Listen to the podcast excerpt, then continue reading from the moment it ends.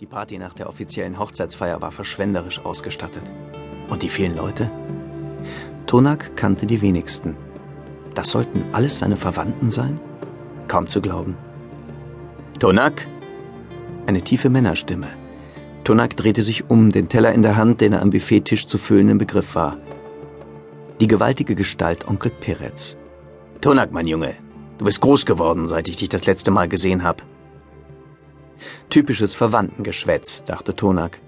Dasselbe hatte er heute schon mindestens fünfmal zu hören bekommen, und ihm war immer noch keine geeignete Antwort darauf eingefallen. So sagte er nur Hallo, Onkel Peret. Na? Wie gefällt es dir bei uns im Amazonas? Du bist das erste Mal hier, nicht wahr? Ja, stimmt. Tonak sah sich um. Es stimmte und es stimmte auch wieder nicht.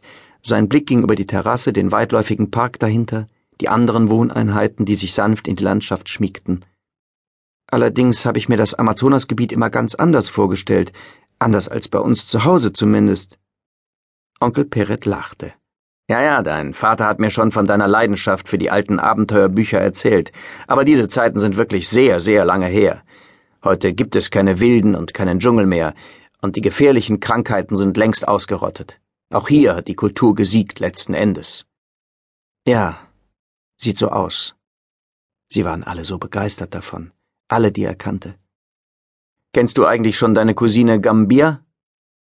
Er bedeutete einem schlachsigen Mädchen herzukommen. Gambia, ich möchte dir deinen Cousin Tonak aus Europa vorstellen.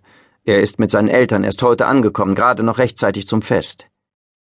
Sie musterte ihn mit einem Gesichtsausdruck, der deutlich verriet, was sie von dieser Art ein Gespräch anzubahnen hielt. Hallo Tonak. Sie gab ihm betontartig die Hand. Tonak war die Situation unbehaglich. Hallo, Gambia. Tja, ich glaube, ich muss jetzt weiter meinen Pflichten als Gastgeber nachkommen, meinte Onkel Peret, wie nicht anders zu erwarten gewesen war. Unterhaltet euch schön, ihr zwei. Wir sehen uns später, Tonak. Ihr seid ja noch ein paar Tage hier. Er bedachte sie mit einem Lächeln, das wohl harmlos wirken sollte, aber nur sehr künstlich aussah und verschwand rasch zwischen den anderen Gästen. Die Sonne war dabei unterzugehen und Dämmerung senkte sich über die Landschaft. Ein sanfter Wind strich durch die Bäume, fremdartiges Zirpen ertönte von irgendwoher. Auf den Tischen brannten Kerzen in gläsernen Schalen und Fackeln beleuchteten das Buffet und die Wege. Tut mir leid, Tonak, dass ich gerade so pampig war, sagte Gambia. Es hat nichts mit dir zu tun. Ich hasse es nur, wie er mich dauernd umherkommandiert. Du dies, du das, oh Gott. Und dauernd versucht er mich zu verkuppeln als ob ich wer weiß wie hässlich wäre und trickreich an den Mann gebracht werden müsste. Also hässlich bist du nicht.